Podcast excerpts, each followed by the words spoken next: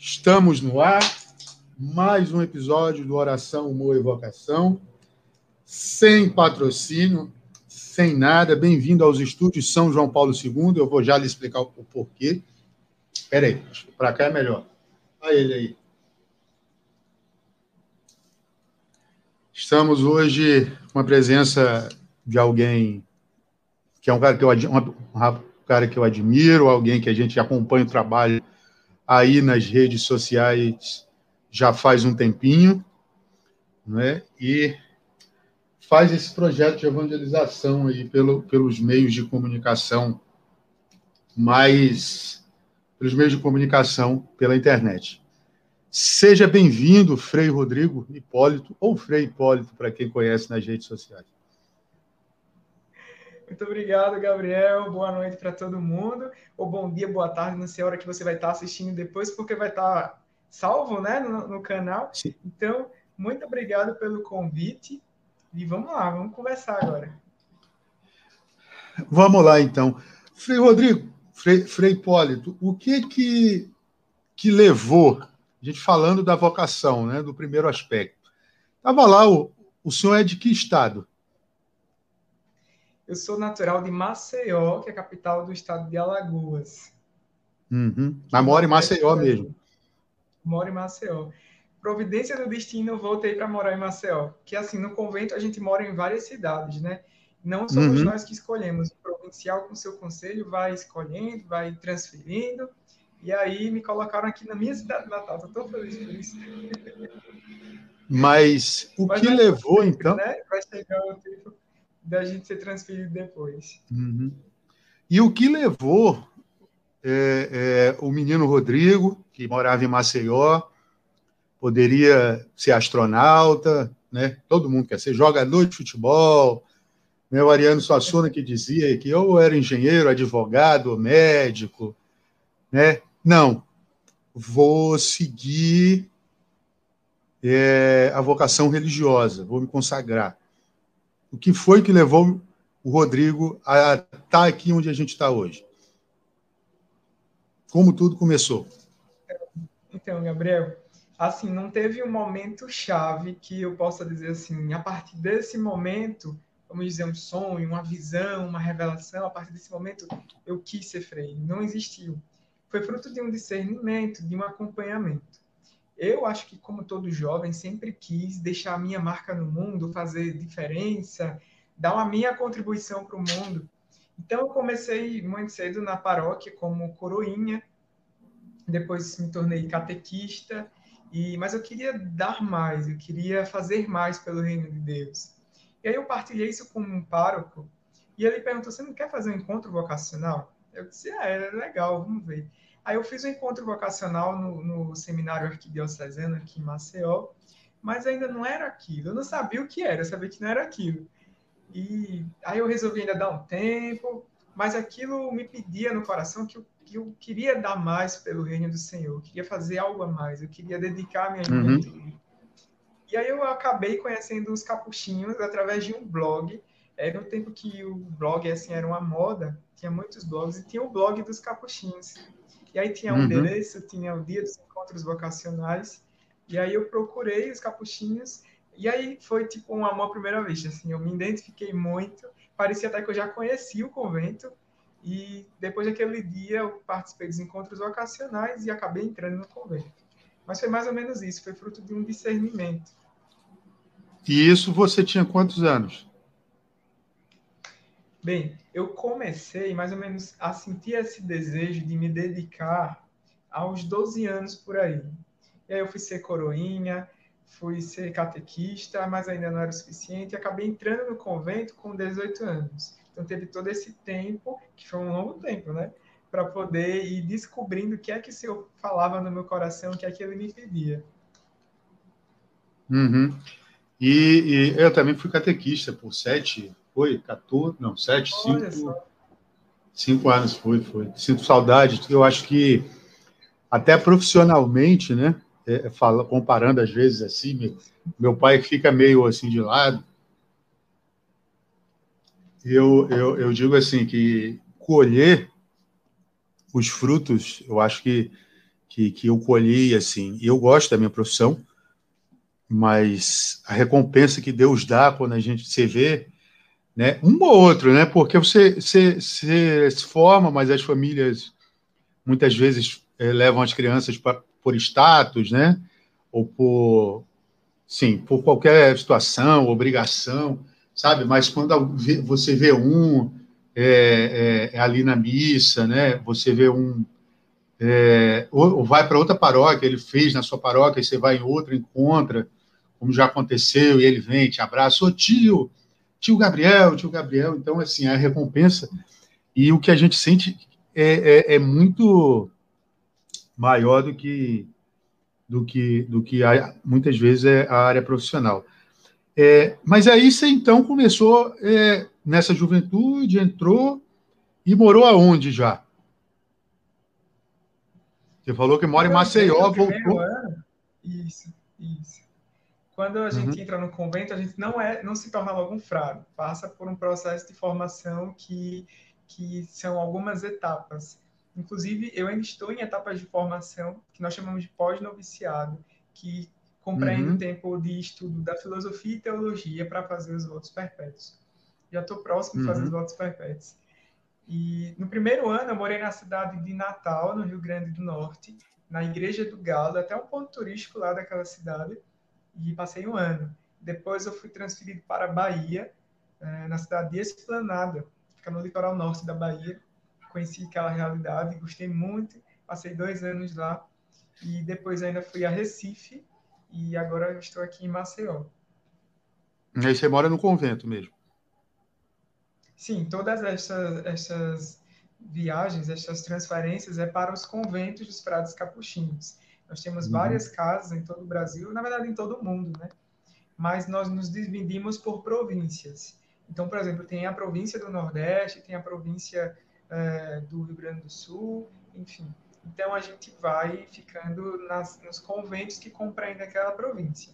A minha província, que eu pertenço, é, ela tem de Alagoas até o Rio Grande do Norte. Se chama Província do Nordeste do Brasil. Então, esse todos os jovens que querem ser frades desses estados, eles ficam dentro dessas províncias, mas claro que compreendendo que somos uma ordem no todo, né? Isso é só para organizar questões é, jurídicas e tudo mais. Então, tem um ministro provincial, mas é subordinado a um ministro geral, que, que é tipo como se fosse o, o, o, São Francisco, vamos supor assim, que, que uhum. compreende, que, que, cuida de tudo, né? Então, aí abaixo dele tem uhum. os ministros provinciais, cada tem um, cada convento tem um superior que nós chamamos de guardião, tem, tem toda uma hierarquia e um cuidado. E aí, quando a gente é transferido, é essa hierarquia que vai escolhendo os lugares e vai nos enviando. É, é muito uhum. bonita a nossa vida itinerante. E é, agora eu, me fugiu aqui a pergunta, mas é, você, optou pela vida religiosa. Nunca passou pela sua cabeça, então, assim, tipo, ah, eu quero. Com aquele desejo de todo menino, eu quero jogar bola, eu quero ser advogado, engenheiro. Não, já foi direto, pá, para isso mesmo. Cara, o pior que, que sim, viu? Porque eu lembro que na primeira série, a professora, ela, era aqueles exercícios, né, de, de, de estudos sociais, tudo, ela saiu perguntando a cada aluno o que é que que o aluno queria ser. Eu falei assim, eu lembro pequenininho ainda, eu falei, eu quero ser padre. eu lembro que a professora até achou engraçado isso, contou até para os meus pais depois. Mas assim, já era algo que, que tinha. Bem que quando a gente é criança, é um pouco mais imaturo, não compreende muito, né? Acha bonito padre ali tudo. Depois que a gente vai ficando adolescente, vai amadurecendo, a gente vai compreendendo que não é só achar bonito, é algo que fala dentro algo que, que realmente é Deus quem chama. Eu sempre digo que, uhum. que não é iniciativa nossa, é iniciativa sempre de Deus. Eu, pior que eu não sei explicar, mas a iniciativa é sempre dele. A gente só faz corresponder. Uhum. Se fosse e... por nós mesmos, é... talvez a gente nem conseguia viver essa vida assim. É Deus que não, chama e que capacita. Né? Engraçado que você está falando isso, né, Frei?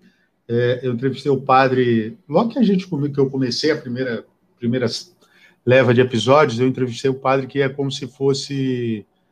É, assim, um, pouco de, de, de, diretor espiritual, ele é lá da, da, da, paróquia que eu frequento, porque eu moro no Rio, mas eu estou em São Paulo, e ele é assim, gente, eu sempre me confesso com ele, e ele é hoje é o diretor, é, se eu falar isso, diretor do curso de teologia da PUC, lá no Rio.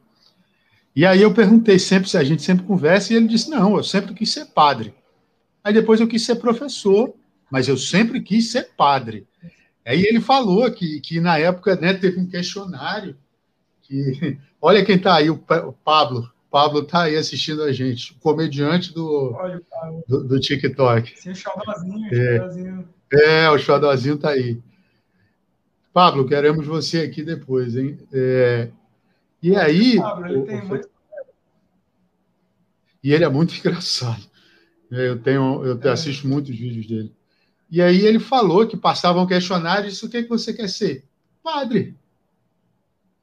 Padre. E aí falou e tal. E aí mostrou para os pais. Na época o pai dele não aceitou muito, né? Mas depois aceitou e tal. E aí eu queria te perguntar, é, como foi para a família você chegar e dizer assim, mãe, pai, irmãos, tio, avô, estou indo para o convento. Tchau. Gabriel, e internautas que estão nos assistindo, deixa eu te contar. Você não vai acreditar se eu disser que eu sou filho único. então imagina, Eita. filho único, sair de casa, não tenho irmãos, meus pais só, só, só tiveram a mim. Então, até hoje, só mora em casa agora meu pai, minha mãe e o cachorrinho que está me substituindo lá. Mas, assim, minha mãe, principalmente, sofreu muito. Meu pai, no começo, ele achou assim, aí ah, não vai conseguir, ele vai voltar. Ele só caiu a ficha quando realmente ele assim, teve que ligar o carro para ir embora. Ele foi me levar lá no convento. E minha mãe foi chorando, que a gente saiu de Maceió até Natal, eu ia morar em Natal. E aí minha mãe foi uhum. chorando de Maceió até Natal, quase um dia de viagem no carro. E aí meu pai disse que ela voltou chorando também. e ela ia para o meu quarto, ficava lá chorando e tudo. Levou um tempo para se adaptar. Meu pai ficou meio assim, né? Mas depois agora ele tem o maior orgulho. Mas no começo ele, ele não acreditava na minha vocação. É, o, o, o pai não, do padre Val... o pai do padre Valdeci, o padre Valdeci falava que, que é o padre que eu entrevistei, falava eu tenho um filho padre, eu tenho um filho padre. Eu lembro de eu ter é, visto a história do padre do padre Juarez, aquele que apresenta os programas na Rede Vida, foi a mesma coisa e depois ele saiu dizendo: Eu tenho um filho padre, ó, eu tenho um filho padre, você não tem, não. Tal, tipo fazendo assim, brincando com os amigos. O Pablo perguntou aqui já, pergunta ao Frei como ele soube da vocação dele. Acho que ele falou já um pouquinho, né? Não teve um chamado, né? Assim, foi um discernimento. Sim, não teve chamado. E assim, Gabriel e Pablo, é muito interessante, porque o chamado não se dá só uma vez. Tipo, se eu falar assim, ah, eu tinha 14 anos e, e puf, é mentira. Até hoje, o meu chamado vai se confirmando. Eu lembro que, assim, sempre, eu acho que também na vida de casal, não sei se você é casado, tem os momentos não, não, não. que você que você que você fala assim, rapaz, você se pergunta, né? Será que era para eu estar aqui mesmo? Na nossa vida religiosa também tem esses momentos que a gente se pergunta, rapaz, será que eu não seria mais feliz lá fora ou fazendo outra coisa? Todo mundo passa por esses momentos e são bons porque nos ajudam a responder para nós mesmos e mostra a nossa liberdade. Eu não estou aqui preso, uhum. eu estou aqui porque eu escolhi. Então, uhum. essa resposta só vem por esses momentos de dúvida. E é uhum. interessante como Deus, toda vez quando eu tenho esses momentos que eu me pergunto assim, será que é para eu estar aqui mesmo? Deus sempre responde. É muito interessante. Eu vou te contar uma, uma situação.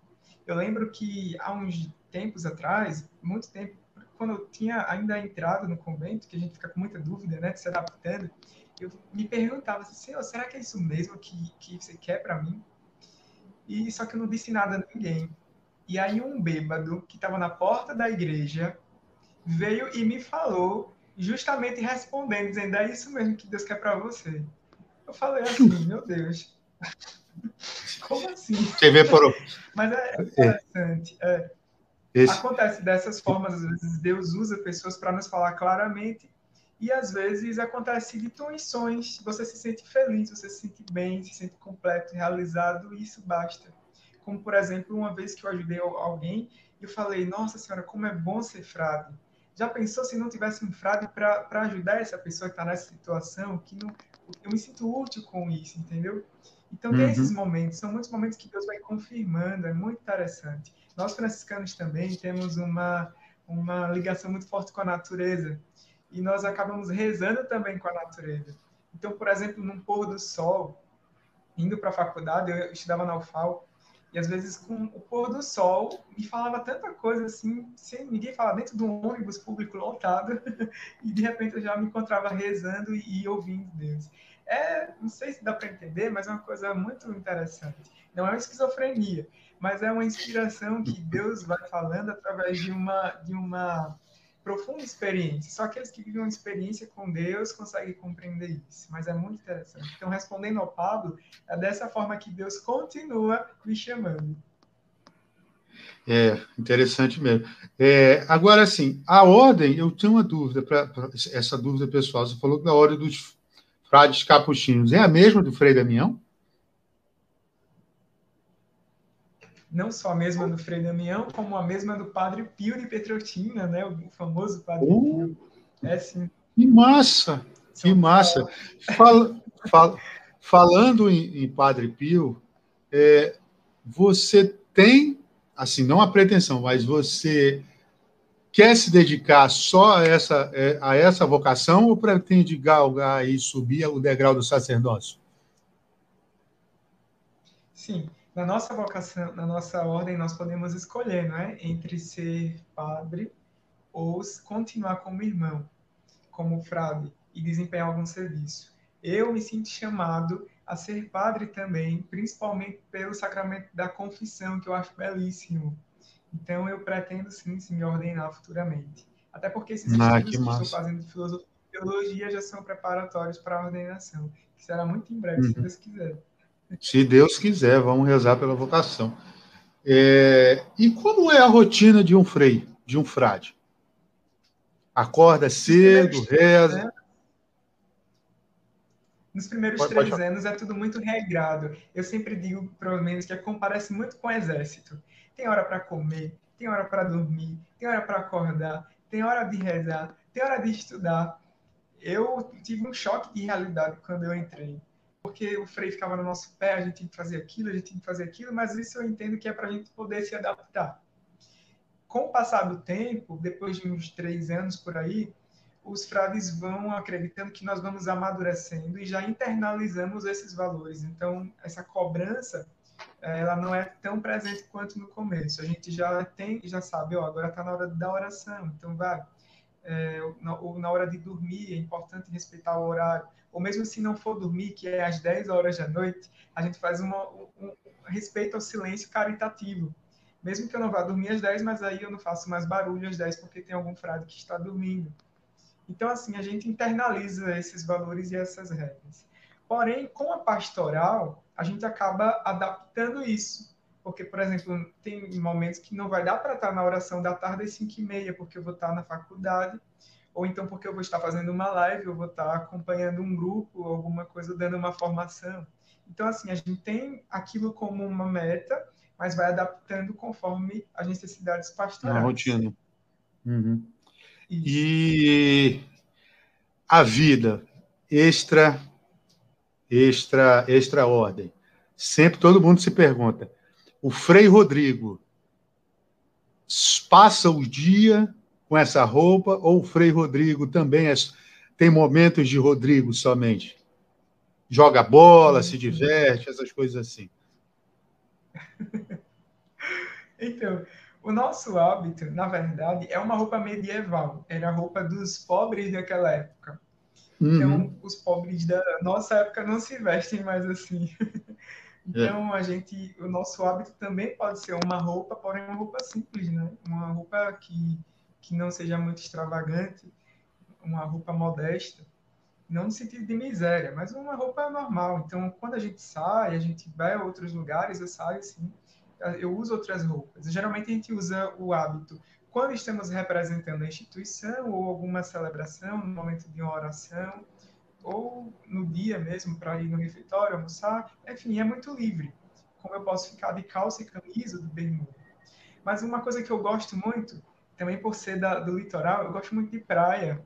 Então, gosto de praia. Não gosto de futebol, porém gosto de natação. Inclusive, eu fazia natação. Eu sou muito bom na natação, viu? E eu não nado de hábito, nado de roupa normal do nadador. É, é, é não, não deve ser muito legal nadar de hábito, né? Assim, deve atrapalhar não, um pouco. Vai ficar pesado, vai atrapalhar, eu vou perder na competição. Pois é. Então, eu faço natação, tem os outros freios que fazem também outras atividades físicas, que é muito importante. E sim, eu vou a shopping, vou a lanchonete, tenho um grupo de amigos, porém, eu não deixo de ser freio. Eu continuo sendo freio Rodrigo, mesmo sem hábito, ou freio Hipólito, mesmo sem hábito, ou é, onde quer que eu esteja, eu sou o freio Hipólito. E quando eu digo uhum. freio Hipólito, não é no sentido de, de do, do, pronome, de assim, ó, oh, o freio, mas dizer que ali eu estou inteiro, como aqui eu também estou inteiro. É, uhum. Como diz um ditado, e onde o cachorro vai, ele leva suas pulgas juntas, né? Então não tem como uhum. eu ir para um lugar e o freio não ir junto. Então o meu o modo de se comportar, eu fico muito à vontade, assim. Mas assim, um jeito de se comportar, eu vou me comportar do mesmo jeito em qualquer lugar. Estou aqui inteiro. Deus me chamou do jeito que eu sou, não é? Então eu não posso ser uma coisa aqui dentro do convento e depois eu vou dizer, ah, vou ter um momento agora para extravasar e ser aquilo que eu queria ser. Não, eu tenho que, se for para extravasar lá, tenho que extravasar aqui também, porque eu estou aqui por inteiro.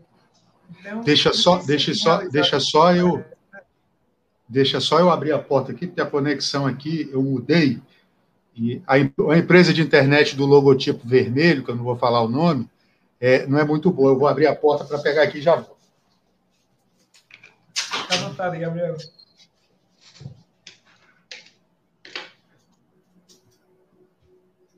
Eu vou ter que abrir, tá? Mas vou falar voltei. É, tá aqui tem que ser assim. Eu botei repetidor e o roteador pela casa toda, mas não deu muito certo, não. Voltando então, é, as pessoas têm uma visão, Frei, é, é, é, muito ainda assim, né, apesar dos meios de comunicação, e esse é outro assunto que eu quero falar com o senhor, é, com você, é, é muito assim, ai, olha, é um padre, é um frei, é um franciscano, né? É, e assim, como se fosse óbvio que a gente é, é, tem uma, é diferente tal, mas você não acha que as pessoas têm uma visão um pouco deturpada, né? Achando que vocês não são normais, que vocês levam a vida assim tal? Sim, Gabriel, sim. Às vezes, sim. Eu chamo até de um pré-conceito com os padres, com os religiosos, com as freiras. Não sei como chegaram a isso, mas às vezes existe. Eu fiz uma experiência de estudar por algum tempo na Universidade Federal de Alagoas. E eu cheguei lá na, na universidade e falei assim: eu não vou me apresentar como frade. Porque se eu falo que eu sou um frade, um religioso, já vem toda aquela carga de, de ideias que você tem, e, e, e, você chegou vestido normal lá, né? Não foi de hábito, não foi de hábito, não. Sim, sim. Foi normal. Assim. Isso, foi uma experiência fantástica, né? Eu fui, sem, fui com roupa normal, como eu fico estudando. Inclusive, lá tinha pessoas de outra religião, pessoas que não tinham religião. Foi uma experiência ótima. E aí, algum dia, alguém me viu andando na rua com um hábito, né? E falou assim. Aí, depois, quando eu fui para aula, ela chamou assim no cantinho e falou assim: Ei, você é coroinha? Eu falei: Coroinha? Não, eu sofri. Aí foi até bom, porque ele começou a perguntar o que era e eu fui explicando, e de repente toda a turma já estava sabendo. Porém, eu já tinha conquistado a turma, e aí ninguém teve mais preconceito, porque todo mundo já me conhecia, e do contrário, ficaram muito próximos, até alguns vieram conhecer o convento, foi uma experiência fantástica. Quebrou muitos tabus, porque existe, né, de, de que os, os são mais inteligentes, ou são mais santos, ou sei lá o quê e viram que não, é uma pessoa normal, apenas que é consagrada a Deus. Uhum. É, no calor do nosso país, eu venho de uma região muito quente, né? Eu sou do Acre e faz muito calor lá. E a gente tem, assim, tanto que se divide inverno e verão. E no Nordeste eu imagino que seja muito quente também. Como é estar de hábito, às vezes, nessas temperaturas assim, fresquinhas do nosso país? Eu vou contar para vocês, mas vocês, por favor, não contem a ninguém, tá bom? por baixo do hábito, eu uso uma bermuda e sempre uma camisa de algodão, bem leve, porque ela até absorve o suor. E aí fica mais fácil, fica mais tranquilo. O nosso hábito também não é tão justo, né? É mais folgado, então tem como, quando a gente anda, balança, mexe o ar, é, então não faz tanto calor. A gente também acaba se acostumando, pelo menos eu falo por mim, eu me acostumei com, com o hábito. Então, não sinto tanto. No começo, eu não achava ruim o calor, eu achava ruim o peso, que é uma peça que é pesada, pesa o hábito. Então, quando botava o hábito, parecia que, sei lá, tinha alguma coisa assim puxando o nosso ombro, porque pesa. Ainda mais quando o vento aqui balança, parece que leva a gente para trás, então tem um peso mesmo.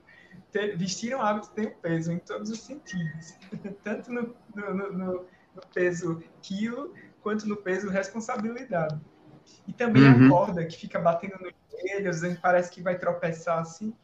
Isso foi só no começo, depois a gente acaba se acostumando, se adequando à roupa. Uhum. Mas eu não é... acho que calor. Agora, a gente falou do, dos meios de comunicação.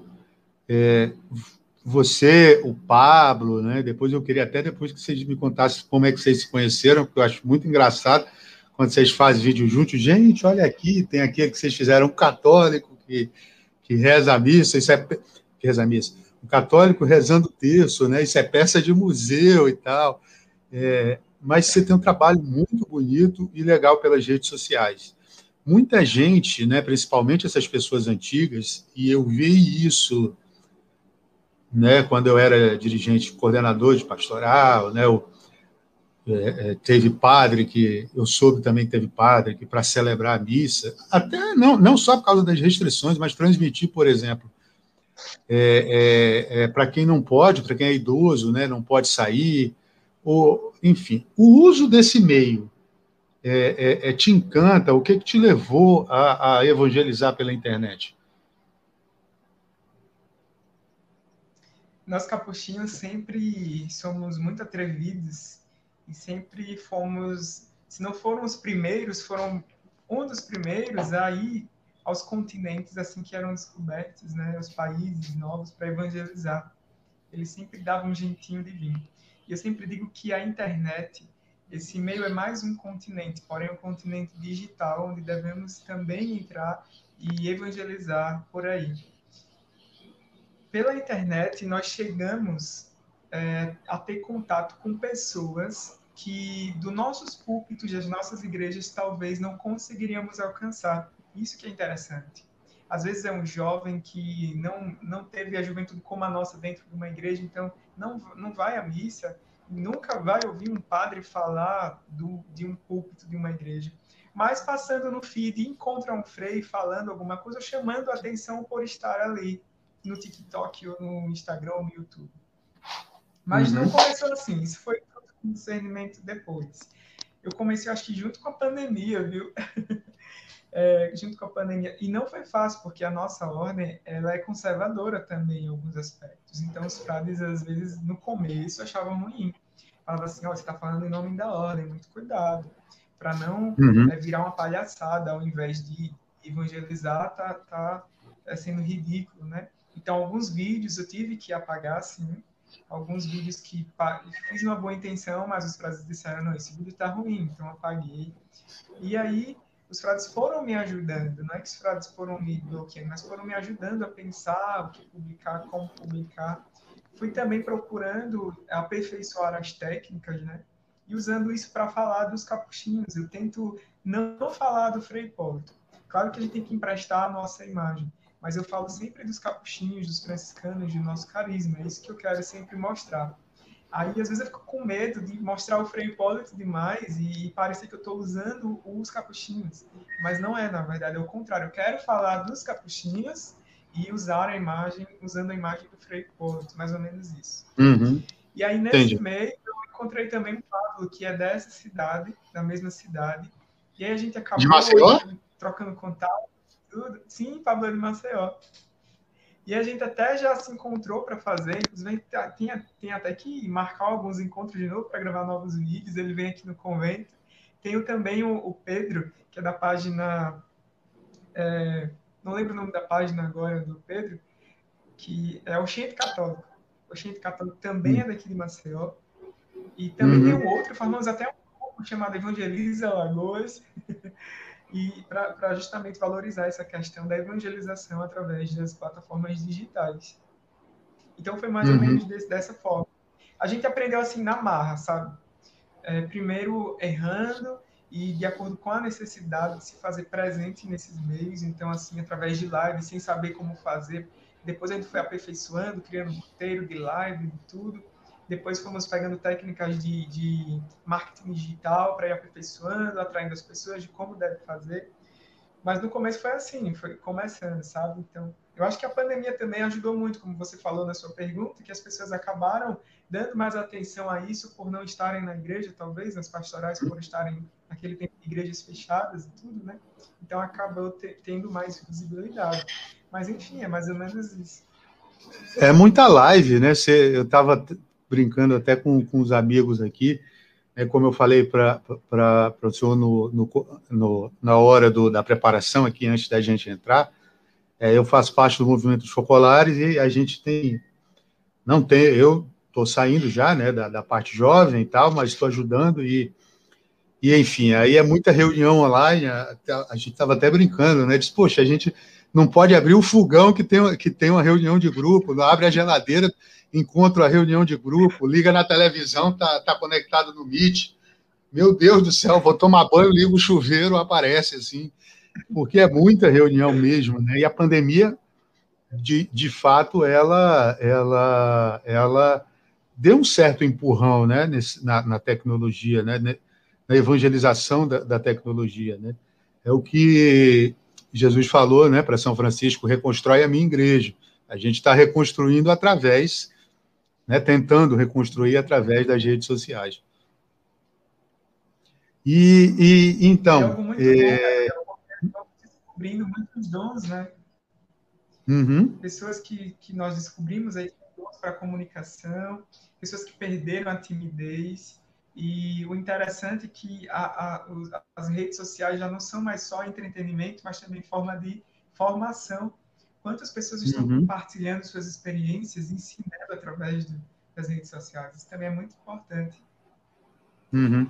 É muito, é muito legal assim. É, eu vejo, eu por exemplo, a nossa paróquia lá, o Santuário São Judas Tadeu lá no Rio, tem a página e tal. Quando eu estava lá, eu criei o canal para as meninas. As meninas hoje não operam um canal no YouTube, mas têm as redes sociais. Elas né, operam, de aviso aos pais. É, na época que começou-se a criar os grupos de WhatsApp, a gente também botou, né, porque facilita a comunicação, né, facilita, e, e a gente também envolveu as crianças, né, é, elas envolvem, a gente envolveu e elas envolvem as crianças hoje, em dia, então, assim, é uma forma de, de, de, de atrair mais também, né, e mostrar o quão acessível a gente está também. Tem um livro que me ajudou muito, eu acho que está até por aqui. É, eu sempre uso esse cenário, as pessoas dizem, os meus os confrades, né, falam assim: ó, oh, você tem pouco. de fundo, né? É, eu sou mais tecnológico, tudo e-book. Esses aqui são os poucos livros que eu tenho. Tem um que se chama aqui Novos Púlpitos e, deixa eu ver se deve aparecer, e Novos Pregadores, é do Padre Zezinho, muito interessante. Uhum. E fala sobre essa nova forma de evangelizar. Então, me ajudou muito mesmo. Quem tiver a oportunidade de ler esse livro que trabalha com rede social no sentido religioso, leia, por favor, que é muito bom mesmo. Novos púlpitos e novos pregadores. E é esse fenômeno que está acontecendo. E aí tem um perigo, que quando a gente ousa a falar de Deus, a falar da nossa igreja nesses meios, é perigoso, porque nós estamos falando em nome de uma instituição, né? Uhum. Então é perigoso o que, é que nós vamos falar. É importante não fazer isso sozinho. Por isso que eu sempre peço apoio aos prados, eles vão me orientando, vão me dizendo. Eu também procurei o, os meninos que me ajudam aqui em Maceió, como o Paulo, por exemplo. A gente trabalha agora em conjunto. Falei com ele, até chamei ele, chamei ele para entrar, mas ele está rezando o texto e está rezando pela gente aí agora. Ah, ótimo. Seria um prazer, mas eu entendo que ele está ocupado. Mas é, é você, você, falou de, de tomar o cuidado. É, quando eu comecei, eu comecei assim, entrei no TikTok e minha irmã me apresentou, ela falou, ah, TikTok. Aí eu vi que tinha no celular dela e baixei. tinha ouvido falar do TikTok também. Aí eu falei, cara, não vou ficar aqui só vendo vídeo. Eu, aí eu escolhi, não, eu quero só ver vídeo religioso, engraçado, música ou de bebê, né? Porque, assim, para passar o tempo, porque hoje a gente estava estudando, né? E aí ficava é. o resto do tempo, para não, não, não saturar, para não estressar, fazia algumas coisas, né? Se, procurava se divertir da forma que, da, da forma que podia, o que pode, né? Porque a gente não pode sair de casa.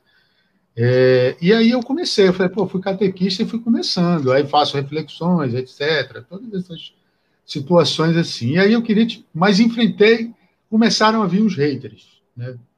Alguns protestantes e até católicos. No começo eu até respondi, um ou dois, mas depois eu deixei para lá. Tem um agora que, que comentou que ela, ela é até dessas radicais que cede vacantistas e eu falei para ela, assim, gosta muito, me elogia para caramba, mas eu falei para ela, olha, se for para ficar falando mal do, do Santo Padre, não dá para ficar aqui. E eu queria saber é, como você enfrenta esses haters, assim. Já recebeu algum tipo de comentário chato? Já, Teve uma resposta já. que eu dei, aí eu, a pessoa ficou com raiva, eu apaguei até o vídeo depois. Eu, tava, eu vi a resposta, estava lavando louça, aí mirei assim, oi, tudo bom? Tá vendo aqui? Quer vir no meu lugar? Porque eu acho que é mais proveitoso do que ir na, no perfil dos outros ofender. Bem, é complicado, né? Porque assim, a internet parece ser uma terra sem lei, que na verdade tem lei, né? E cada vez é. as diretrizes dos aplicativos estão aí. Então, assim, é, alguns vídeos meus realmente ficam muitos comentários, tantos que eu não consigo responder nem ler a todos. E tem outros que flopam, que é natural. Alguns, tipo, o último na Semana Santa, eu fiz um sobre cobrir as imagens. E aí, tipo, eu botei uhum, eu 11 horas da manhã, e quando eu fui ver uma da tarde, já tava um número incrível de comentários e tudo. Já depois, no outro dia, eu fiz um e não teve tantos alcances assim. Aí, assim, como a nossa vida também é cheia, não dá para parar e ficar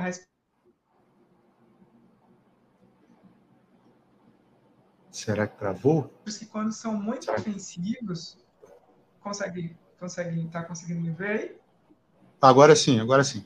Tem alguns que, pronto. Tem alguns que são muito ofensivos e às vezes eu, eu não respondo, simplesmente denuncio o aplicativo e ele se resolve de fazer o resto. E até uhum. porque eu não respondo, que tem outras pessoas que respondem, eles dão respostas melhor do que a minha. É, e aí, é, e acaba dando audiência. De né? fazer, demonstrar, sim, sim, vai gerando engajamento, né? E às vezes, é. quando eu, como eu tive a liberdade de falar sobre a minha religião, eles têm a liberdade de falar dele. Porém, quando essa liberdade deles afeta a nossa, então eu denuncio. E o aplicativo ele tem esse filtro, consegue perceber e aí ele dá uma punição para aquela pessoa. Então, até uhum. uma, uma, mensagem para nós: se tiver alguém que assistindo que, com, que comete esses erros de ofender a liberdade do outro, muito cuidado, porque se ele denunciar, você também pode ser é, penalizado por isso. Todo mundo pode comentar, tá aberto para comentário, mas muito cuidado, seja delicado para corrigir veja se é legal corrigir naquele momento, naquela situação, né? Enfim, eu gosto muito de, ser, de expressar o rosto misericordioso de Deus. Então, nunca vou aparecer falando, tentando é, é, acabar, mostrando justiça, tem que ser assim, não. Eu sempre, acho que a própria dos capuchinhos também mostra muito essa misericórdia de Deus. Então, a gente, às vezes, é, simplesmente olha, conversa com a pessoa, vai no privado, se for necessário, são casos individuais, e, e, assim, a gente não olha o comentário, mas olha a pessoa que escreveu. Acho que isso é mais importante do que olhar o comentário. A gente pergunta por que foi que ela escreveu isso. Pode ser por uma ignorância, uhum. pode ser por algum, alguma raiva que ela tem, porque alguém ensinou errado. Então, tem vários motivos. Não é só um comentário. Tem uma pessoa por trás daquilo que digitou aquilo, né? Uhum. É, deixa, deixa, a gente, a gente tem né, muito, assim, tem os haters, a maioria é ou, ou, é protestante, nada contra, porque eu convivo com, e eu acho que é, é, já vi, assim, eu convivo com o meu irmão é protestante, minha cunhada, meus sobrinhos, eu sou de um estado onde a maioria é, né, então tenho muitos amigos, já namorei, né, uma, já fiquei com uma moça que era protestante, o pastor da igreja do meu irmão é muito um amigo, assim, a gente brinca, já várias vezes. O Gabriel, vem aqui, eu disse, não, é, a gente vai lá dar aquela contornada e tal, mas respeita, né? Agora, a partir do momento que, você passa essa linha né, é, é, do respeito, como o senhor mesmo falou, é, é complicado. Eu tenho uma experiência muito bonita que eu recebi um elogio. Uma senhora veio falar para mim assim tal, e eu expliquei para ela que não, que a gente foi falar de porquê de ver Maria e tal, aquela situação toda que a gente sabe. Aí eu disse que não e tal, e ela me agradeceu e disse que assim que eu nunca tinha re recebido uma resposta tão educada. E aí eu falei para ela, nossa, eu que agradeço a senhora e tal. E é muito bom você receber esse feedback legal da, da outra parte, né, da, do, de outras situações. Mas eu vejo também, Frei Rodrigo, que, que, que tem gente assim do nosso lado que faz, que também entra muito por esse caminho, né? Principalmente as pessoas mais jovens, eu não sei se por empolgação, né, naquele afã de, de não sei se por publicidade, por ser famoso ou outra coisa, é, ou, ou, ou, ter aquela sede de Deus, acaba extrapolando muito também, né? Julgando, às vezes. Gabriel, tipo, eu não gosto do, do confronto com. Desculpa, eu não gosto do confronto de ir atacar. Sim, sim. Eu acho que seu áudio está chegando tarde. Mas, enfim, é. quando a gente lê um comentário, tem que levar em conta também é, que a gente está lendo e tem esse perigo que acontece até no WhatsApp. Às vezes você lê, parece que a pessoa está brigando com você, que não tem entonação, não tem nada diferente. A gente está conversando aqui ou de mandar um áudio, né? Que no áudio você fala uma coisa com as entonações certas e você compreende a mensagem. Quando está escrito, não, a gente às vezes pergunta, parece que está com ignorância, mas às vezes é só uma pergunta, então tem isso também. Mas enfim, foi importante você sempre responder com, com carinho, com educação. Nunca se assemelhar a outra pessoa ou rebaixar o nível pior do que ela, mas se mostrar sempre uhum. autoridade naquilo que você está falando ali no seu conteúdo. Uhum. É, vamos, partindo já para o segundo aspecto, né, né, indo de trás para frente, a oração. É, você falou que, que, que vocês, franciscanos, costumam rezar muito com a natureza. Né? assim, no pôr do sol, enfim, algumas situações. É, existe uma música, eu sempre faço essa pergunta para as pessoas que vêm aqui, do Gilberto Gil, que fala se eu quiser falar com Deus, que fala-se de desamarrar, de, de da pessoa é, sair de si, né, esfriar a cabeça, enfim, eu ia, poderia até botar ela aqui, mas o ECAD pode bater aqui na minha casa e eu estou sem dinheiro para pagar direitos autorais. Então a gente dá o exemplo aqui. E aí Deus fala muito do silêncio também no Antigo, Jesus fala muito da importância do silêncio também. E eu queria saber, o Frei Rodrigo Hipólito, especial de falar com o Pai, de conversar com Deus.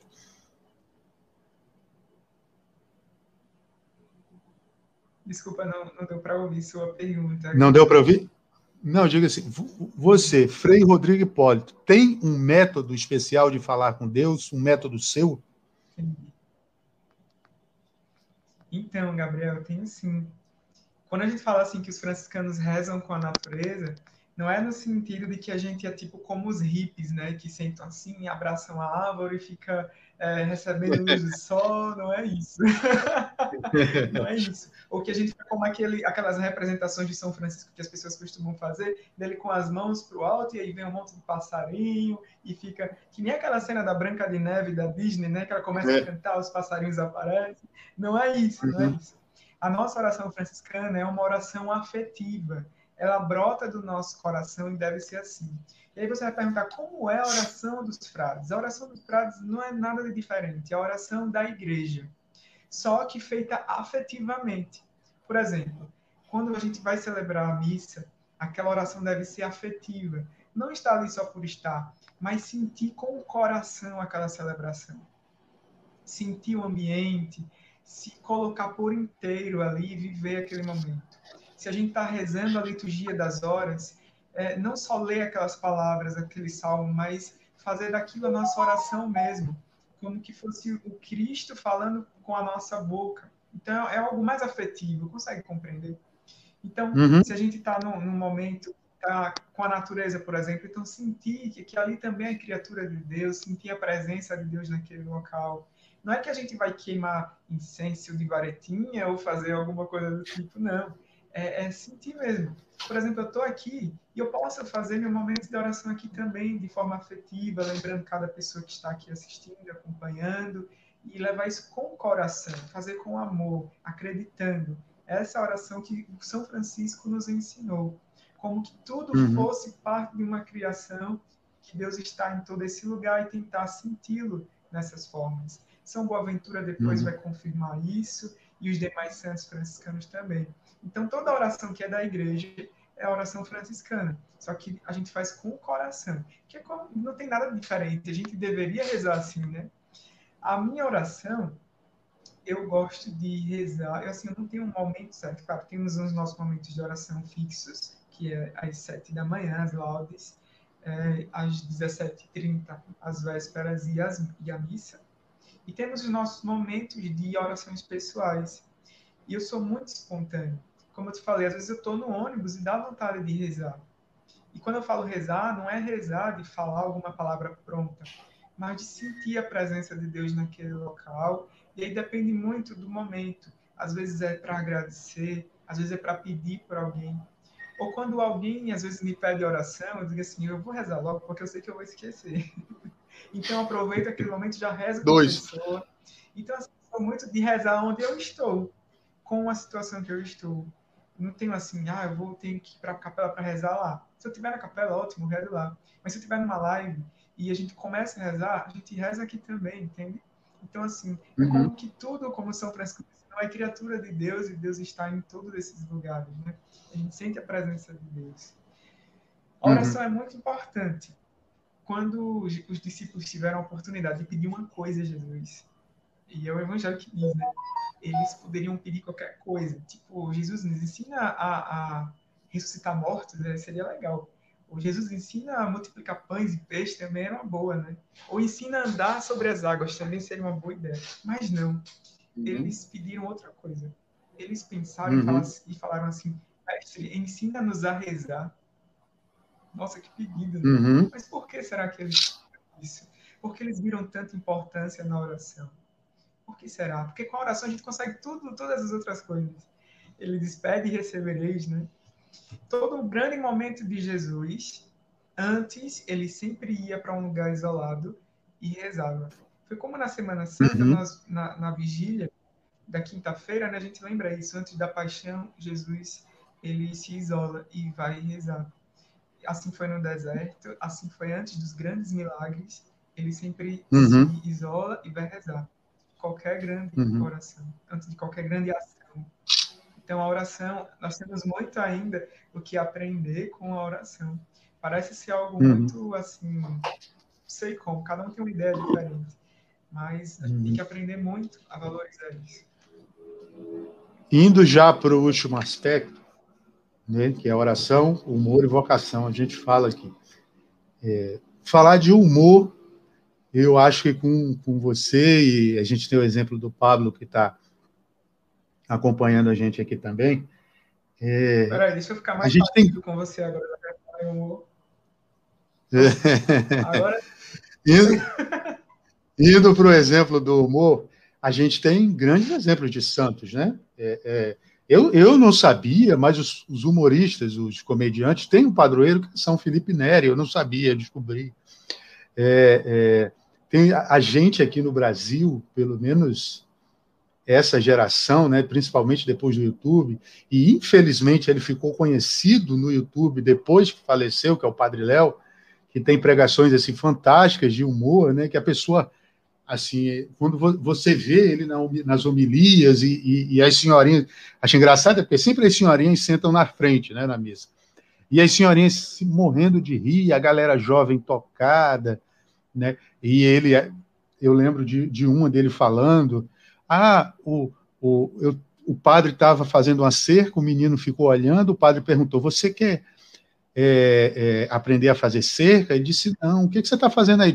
Eu estou esperando para ver quando o senhor bater com o martelo na ponta do dedo, o que, que o senhor vai falar, já que o senhor é padre. E, enfim, e tem São João 23 também, que era um grande, né, um conhecido como o Papa mais engraçado da história, é, de grandes tiradas, de estar tá passando no trono papal e a mulher gritar: Nossa, como é gordo e feio! E ele parar e na, na senhora e dizer: Isto aqui não é um, não, eu não fui eleito Miss, alguma coisa, né? Não é uma eleição de beleza e outras tiradas assim. Eu queria perguntar. É, muitas, como eu disse no começo, muita gente vê vocês como sérios, vocês religiosos. Aí eu falo religiosos, sejam os consagrados e o clero também. Mas o humor é, cabe na correlação desses dois, desse, com esses dois aspectos, a oração e a vocação? Uma pessoa alegre, ela tem a capacidade de afugentar o demônio. Nós tivemos na nossa história é, um frei chamado Frei Junípero, e ele era é, contemporâneo de São Francisco de Assis. Inclusive, ele está nos, nos, nossos. Nós temos os escritos, né, os primeiros biógrafos, e ele escreve sobre esse Frei Junípero. E diz que quando o Frei Junípero chegava, a pessoa endemoniada ela ficava curada, não precisava fazer exorcismo. Só a alegria do Frei Junípero fazia com que o demônio saísse da pessoa endemoniada. Porque o demônio ele não gosta de pessoas felizes, ele se incomoda com isso. Não é interessante isso? É. O Frei Junípero ele era muito alegre. Agora, assim, tem que ter muito cuidado com o que humor é esse, né? Se é um humor que brota de uma pessoa que realmente é feliz, que realmente é completa, ou se é aquele humor que ofende. Isso não é legal. Às vezes tem pessoas que é, fazem humor mangando de outras pessoas. Isso não, não é o humor que o demônio corre. Do contrário, esse é o humor que o demônio se aproveita, porque vai fazer mal àquele que está sendo ridicularizado. Então, uhum. se a gente faz algo animado, é, é, não é que a gente quer mostrar que nós somos felizes. Não, é algo que brota natural de nós. E o demônio não gosta disso. Do contrário, uhum. ele nos quer ver para baixo, nos quer ver tristes. E filhos de Deus devem ser felizes e realizados. Conta até uma história que, uma vez no convento, o, tinha um doente, um frade que estava doente. E aí o frade queria muito uma, uma sopa de pé de porco. E aí o Frei Junípero, muito animado, e ele queria fazer a alegria do irmão. Eu, coitado do irmão estava doente, queria ter um, uma sopa de, pé de porco, e convento muito pobrezinho não tinha como fornecer isso. Aí ele, muito alegre, saiu, foi procurar.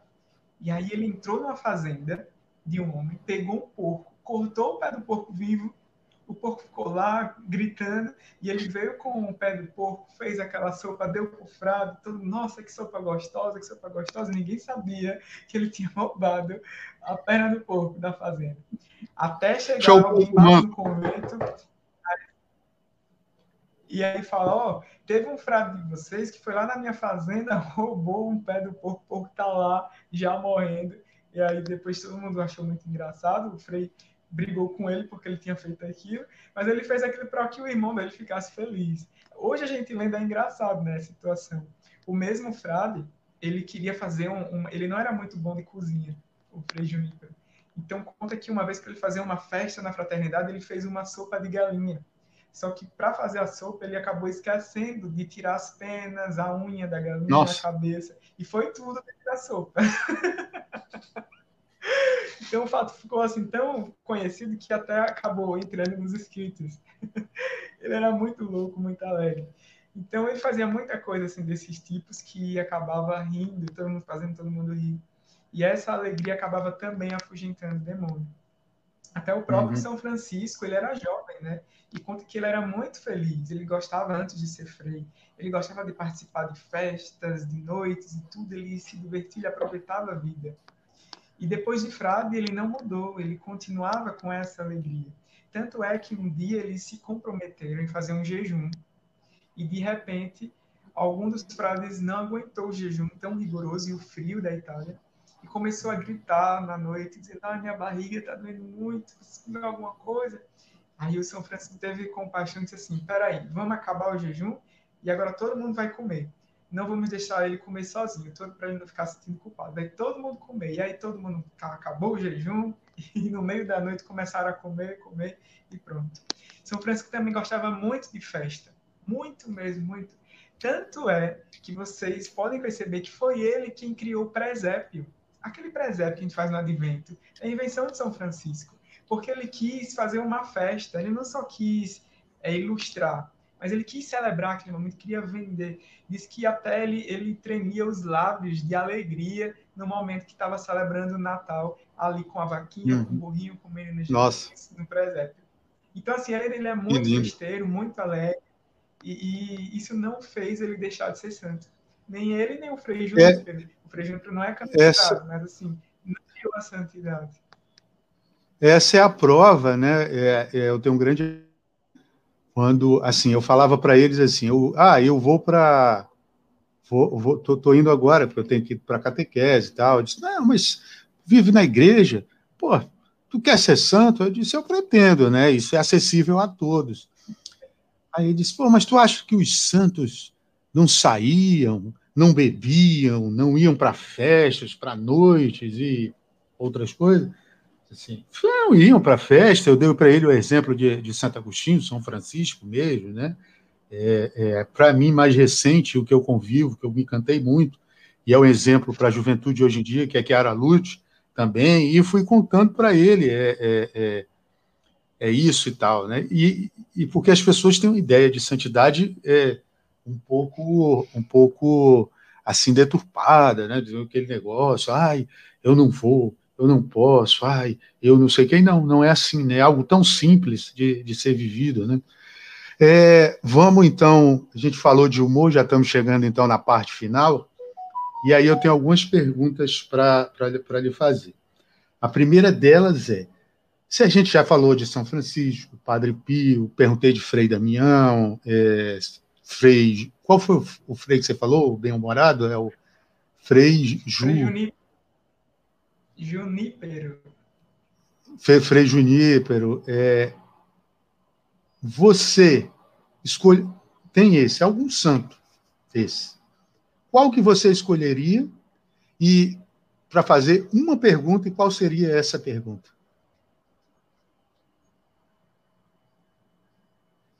Desculpa, você pode repetir? Desses todos esses santos, ou qualquer outro que a gente não tenha citado, você escolher, tem que escolher um. E tem que fazer uma pergunta. Qual você escolheria e qual pergunta você faria? Nossa Senhora. Que pergunta. Pode ser ela também.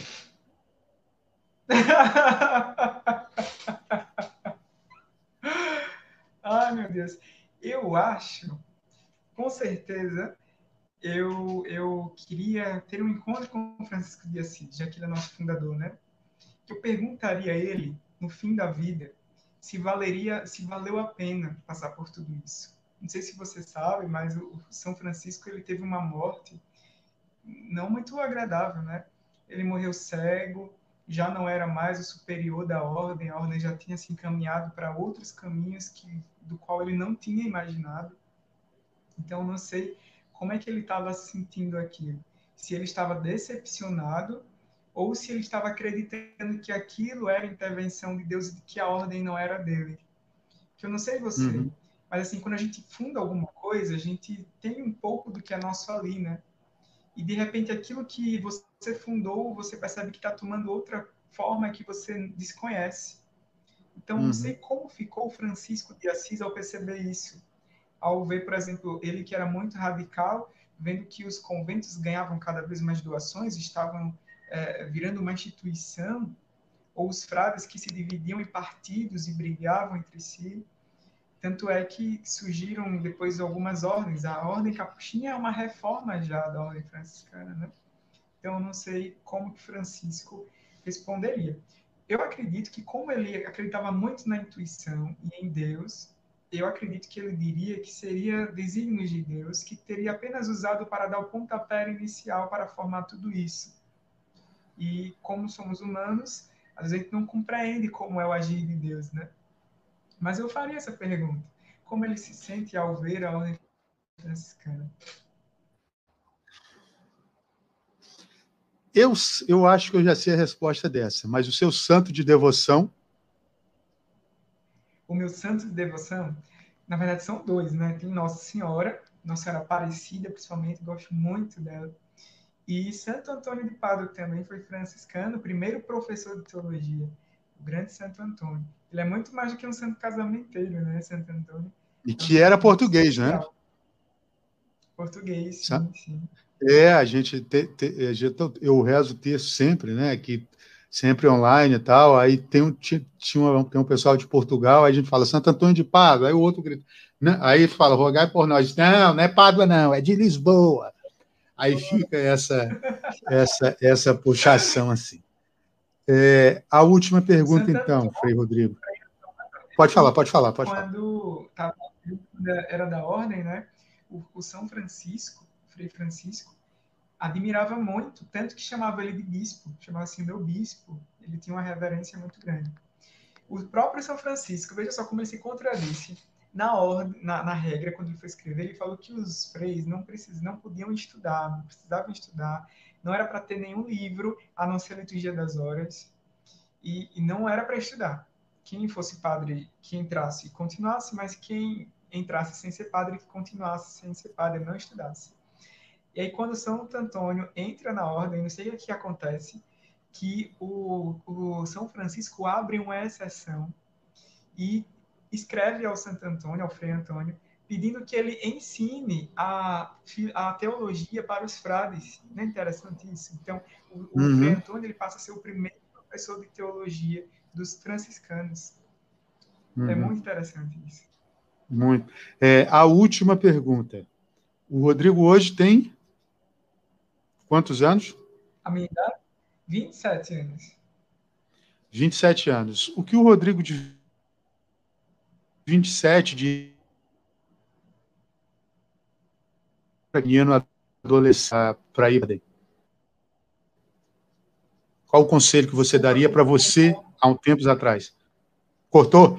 É, qual o conselho você daria para você quando quando adolescente, né, que estava clareando as ideias assim, que é o momento que a gente começa a discernir a vocação? Ó, como eu te falei no começo, como eu sou filho único, foi muito difícil sair de casa assim. Foi a primeira experiência de morar em outra cidade com pessoas que eu não conhecia, porque assim, todo mundo chega para morar, cada um de uma cidade diferente sem se conhecer. É até um choque de realidade. Então eu tinha muito medo de tudo isso, porém eu confiava no Senhor. Eu acreditava que era isso que ele queria e assim me lancei se eu pudesse ter esse contato com o Rodrigo daquela época, eu diria assim: pode ir com confiança, Deus está contigo, vai te ajudar, Ele vai te capacitar. Eu me tranquilizaria mais. Eu fiquei muito nervoso, lembro que fiquei muito ansioso. Eu acho que é normal da época, né? Por essa realidade, essa transformação, essa adaptação. Então, os primeiros seis meses foram difíceis e ter que dividir quarto. Eu que morava sozinho, de repente morando com quase 20 pessoas na mesma casa, é muita gente, muita gente mesmo. Tem uma violência assim no nosso cérebro que a gente tem que reaprender a conviver, aprender que as pessoas são diferentes, têm ideias diferentes. Então eu diria isso, para não ficar tão ansioso, não ficar tão nervoso com medo de o que aconteceria e sentir a presença de Deus naquele momento e aprender com tudo aquilo.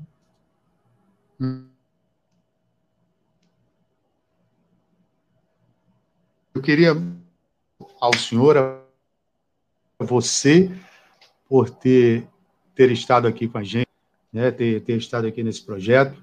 É, a quem assistiu a gente aí, superamos a Rede TV na audiência. Eu sempre faço essa brincadeira, né? Que dá umas quatro, cinco pessoas. É, mas, mas falando agora sério, muito obrigado, Frei Hipólito, pela, pela solicitude, por ter me atendido. É, que Deus abençoe cada vez vocação, bem, que faz um trabalho muito engraçado e encantador. A todos, todos vocês, eu quero, eu dou o meu muito obrigado. Eu que agradeço o convite, meu irmão Gabriel Cavalho, e continue desenvolvendo também esse trabalho muito bom de evangelização, que, como eu falei, alcança muita gente tantas pessoas que do nosso púlpito nós não conseguiríamos alcançar. Então, são jovens, são pessoas de várias idades que se sentem tocadas também ou curiosas por esses assuntos. Não desista, não pare. E quem está nos assistindo também, muito obrigado por ter chegado até aqui, nos acompanhado nessa conversa tão especial. Deus abençoe vocês e contem com a minha oração.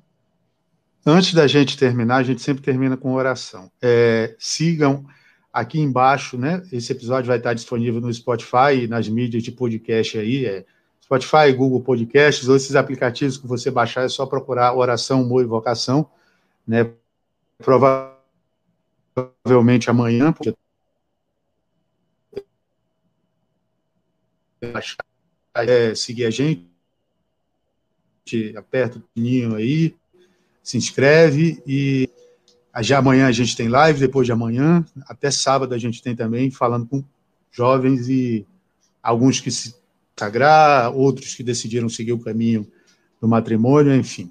A gente tem aí uma gama de episódios. E aí eu queria, a gente sempre reza um Pai Nosso e uma Ave Maria, pode puxar, fazendo, por favor, e eu lhe acompanho. Tem um costume aqui de rezar sem o boné aqui no Nordeste, não sei se aí é a mesma coisa. Não sei de onde tiraram assim a ideia, mas assim, dizem que minha mãe sempre dizia assim que acima de Deus, gente, acima da nossa cabeça só Deus no momento da oração. Mas eu acho muito bonito. Então vamos pedir ao Senhor que nesse momento toque no coração de cada pessoa que está nos ouvindo, nos acompanhando através desse meio de comunicação. Pai nosso que estás nos céus, santificado seja o vosso nome, venha a nós o vosso reino, seja feita a vossa vontade, assim na terra como no céu. O pão nosso de cada dia nos dai hoje, perdoai-nos as nossas ofensas, assim como nós perdoamos a quem nos tem ofendido. E não nos deixeis cair em tentação, mas livrai-nos do mal. Amém. Ave Maria, cheia de graça, o Senhor é convosco. Bendita sois vós entre as mulheres, e bendito é o fruto do vosso ventre, Jesus. Santa Maria, Mãe de Deus, rogai por nós, pecadores, agora e na hora de nossa morte. Amém. São Francisco, rogai por nós. Amém. Estivemos reunidos em nome do Pai, do Filho e do Espírito Santo. Amém. Frei Hipólito, Amém. mais uma vez, muito obrigado. Muito obrigado a vocês que assistiram. Foi um prazer e a gente se vê na próxima. Um abraço, Deus abençoe e tchau. Deixa eu só.